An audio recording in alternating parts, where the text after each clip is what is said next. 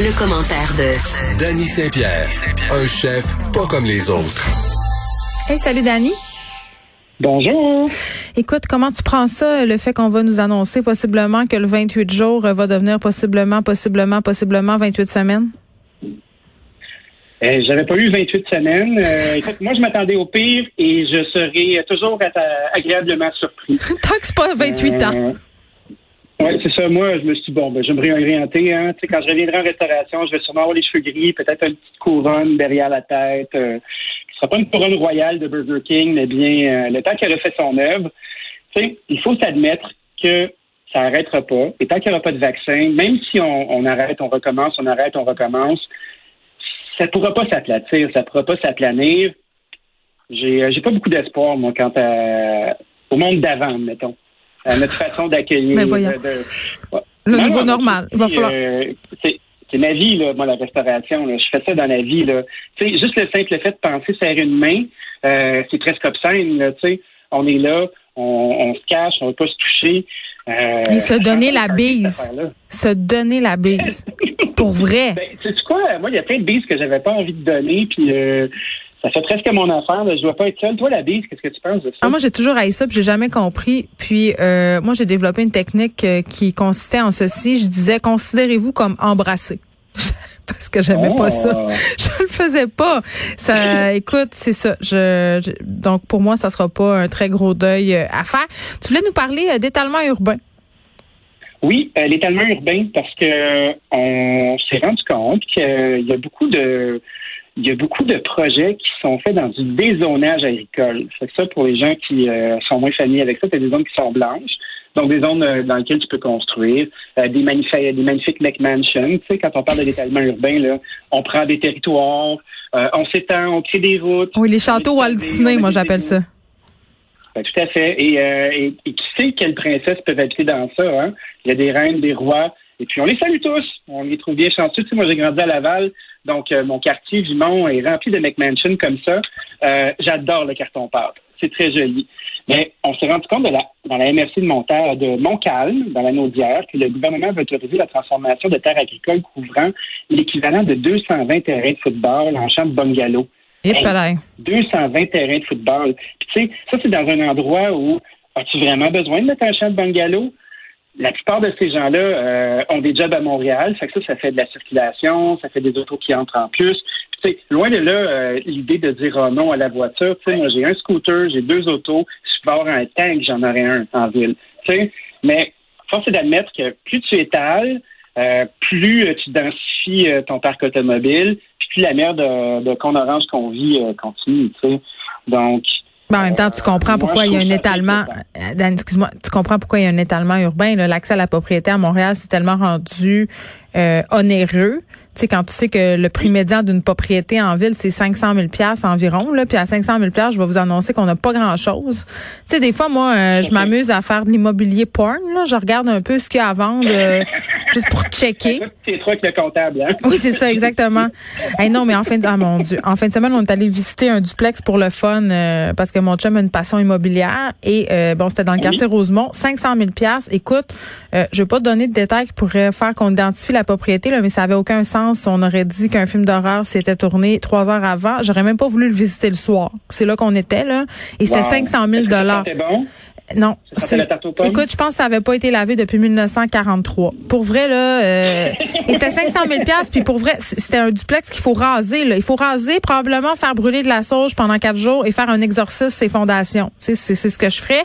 Pourtant, il y avait beaucoup de monde qui se bousculait au portillon et il y avait quand même une offre d'achat le lendemain. Donc, c'est quand même pour te dire que même si le prix médian de la propriété, c'est 500 000 environ à Montréal, il y a quand même des personnes qui s'érissent, mais pour la majorité des gens, tu regardes, tu sais, quand je de l'immobilier porn, là, quand je regarde ce que je pourrais avoir ailleurs pour ce prix-là, là, je comprends les gens de s'en aller en dehors. Je comprends de même le monde avec le télétravail de se dire, hey, moi, une heure de remis de Montréal va être correct.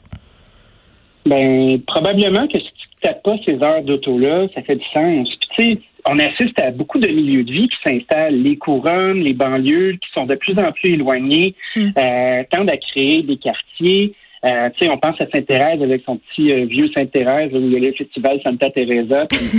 qui aurait imaginé que ça, ça se peut, cette affaire-là? Puis on n'est pas à l'orée des festivals. Hein. il nous reste 28 ans de confinement à vivre. Mais dans l'ensemble, je pense que s'il y a des milieux urbains qui s'installent, il y a des milieux de vie qui s'installent, la nécessité d'entrer à Montréal est plus la même. Puis là, ça s'explique. Par contre, de prendre des terres agricoles. Mais c'est pourquoi? Euh, c'est ça. Pourquoi ils prennent des terres agricoles? Je comprends pas pourquoi. Euh, il n'y a pas de shérif, on dirait. Il n'y a pas de shérif qui fait euh, la surveillance de tout ça.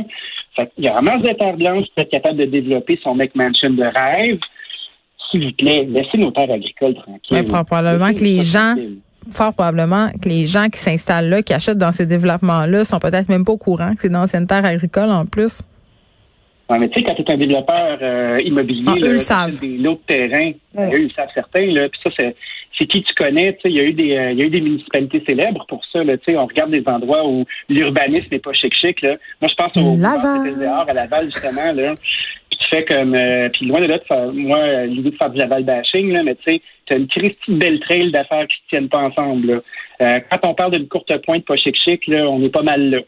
Donc, euh, s'il vous plaît, il est encore temps. Puis ces terres agricoles-là, si on les développe bien, mais ça peut créer des emplois de qualité, ça peut nous aider à obtenir une souveraineté alimentaire, parce que quand on va avoir des, chou des fleurs à 7 piastres, à 10 piastres cet hiver, on va mm. mais pourquoi, mais pourquoi, mais pourquoi? Ben parce qu'on a donné nos terres pour construire des bungalows lettres. Oui, puis, puis en plus, euh, c'est très bien dit. Et en plus, euh, si je comprends bien, Dani, le seul rempart qu'on a, c'est la commission euh, de protection du territoire agricole. Et ce tribunal-là, c'est un tribunal un peu de, carton. Là. Ils n'ont pas grand pouvoir. Ben, probablement qu'ils sont très, très bons à discuter autour d'une table, à boire du café filtre, à manger des beignets au sucre. On leur souhaite de respecter les enjeux puis de réaliser que les terres agricoles qu'on perd, ben, c'est des endroits où on ne pourra pas cultiver, quand ce sera le temps de sortir nos doigts du nez puis de faire Oh, la planète entière veut nous vendre des affaires trop chères, ben où on va faire pousser nos trucs? Sur des caps de roche euh, dans des ouais, on peut pas revenir en arrière. C'est ça l'affaire. C'est ben parce qu'on peut plus après. Non mais sans joke c'est une vraie question. Euh, c'est vrai là mettons qu'on construit ben des maisons sur des terres agricoles puis qu'on décide à un moment donné d'enlever tout ça, ça c'est scrap en dessous là. C'est terminé. Ben ça dépend. Il peut avoir, euh, il peut avoir des terrains qui sont contaminés. Tu sais, si tu as des tanks à huile au mazout, ce qui est plus tout à fait la mode. Ouais. mais Quoique dans certains duplex de Montréal vendus 500 000. Ah oui, tu peux faire un tank au mazout ou mm. un berceau d'horreur. Oui, il y a peut-être un cadavre dedans. Quand sais-je? quand sais-je et cancer, ça rime. Exactement. un autre sujet pour toi euh, pendant qu'on est euh, un sujet bout, euh, au bout de l'agriculture. Vas-y. Euh, nos relations euh, se corsent entre les agriculteurs et les assureurs. Donc, euh, depuis un petit bout de temps, il y a beaucoup d'agriculteurs qui ont de la difficulté à aller chercher de l'assurance, surtout les plus petits. Donc, ça fait des gens qui vont opérer euh, des terres, qui vont être dans la précarité qu'on leur connaît. C'est assez de documentaire là-dessus dernièrement pour qu'on soit au moins sensibilisé. Mais là, tu te retrouves que tu peux plus assurer ton lot. Imagine comment ça doit être stressant, ça. es là, tu tires le yard par la queue, euh, tu as une ferme laitière, tu as plein d'équipements, tu as, investi pour innover, pour être assez gros, pour pouvoir produire, pour rentrer dans le rang, pour suivre les règles. Puis après ça, ah ben là, on vous assure plus, le risque est trop grand. J'imagine comment ça doit être le bout de la main. Moi, c'est, ça me fait rire, cette belle naïveté-là, euh, Dani, les gens qui pensent que les compagnies d'assurance sont là pour payer. Moi, moi ça, là... je suis un peu déçu de jamais euh, avoir fait de l'assurance, moi, quand je vois ça. Attends, tu sais que mes deux parents sont dans l'assurance. Tu sais que mon père, euh, toute sa vie, s'est battu contre les compagnies d'assurance. C'est une espèce d'avocat pour quand les compagnies d'assurance veulent pas te payer. Et ma mère euh, faisait ça elle aussi. Donc, j'ai grandi dans la culture de ne pas aimer tellement les compagnies d'assurance. Et je dois dire qu'avec les expériences que j'ai eues personnellement avec eux, là, il se trouve toutes sortes de stratagèmes. Quand c'est le temps de payer, par exemple, avoir les grosses primes, les affaires, mais quand c'est le temps de te faire ben ton remboursement, là, je peux te jurer qu'il y a des petits caractères écrits vraiment petit, petit, petit dans le bas de la police. Là, il y en a un sharp, une barge. Comment était le taux de victoire de ton père euh, à affronter justement ces gros, euh, ces gros Goliaths-là? Est-ce qu'il avait trouvé des astuces et des stratégies? Ben, je sais pas s'il avait trouvé des astuces et des stratégies, mais je sais qu'il était payé en fonction euh, du pourcentage du paiement de son client. Donc, s'il ne gagnait pas, il n'était pas payé. Ça te donne une idée? le Robin des Bois de l'assurance. Tout, était correct. On, a, on avait une piscine d'année. J'ai fréquenté l'école privée. Donc, ça devait pas être super. Hey, Dani, on s'en reparle demain. OK, à demain. Salut. Merci.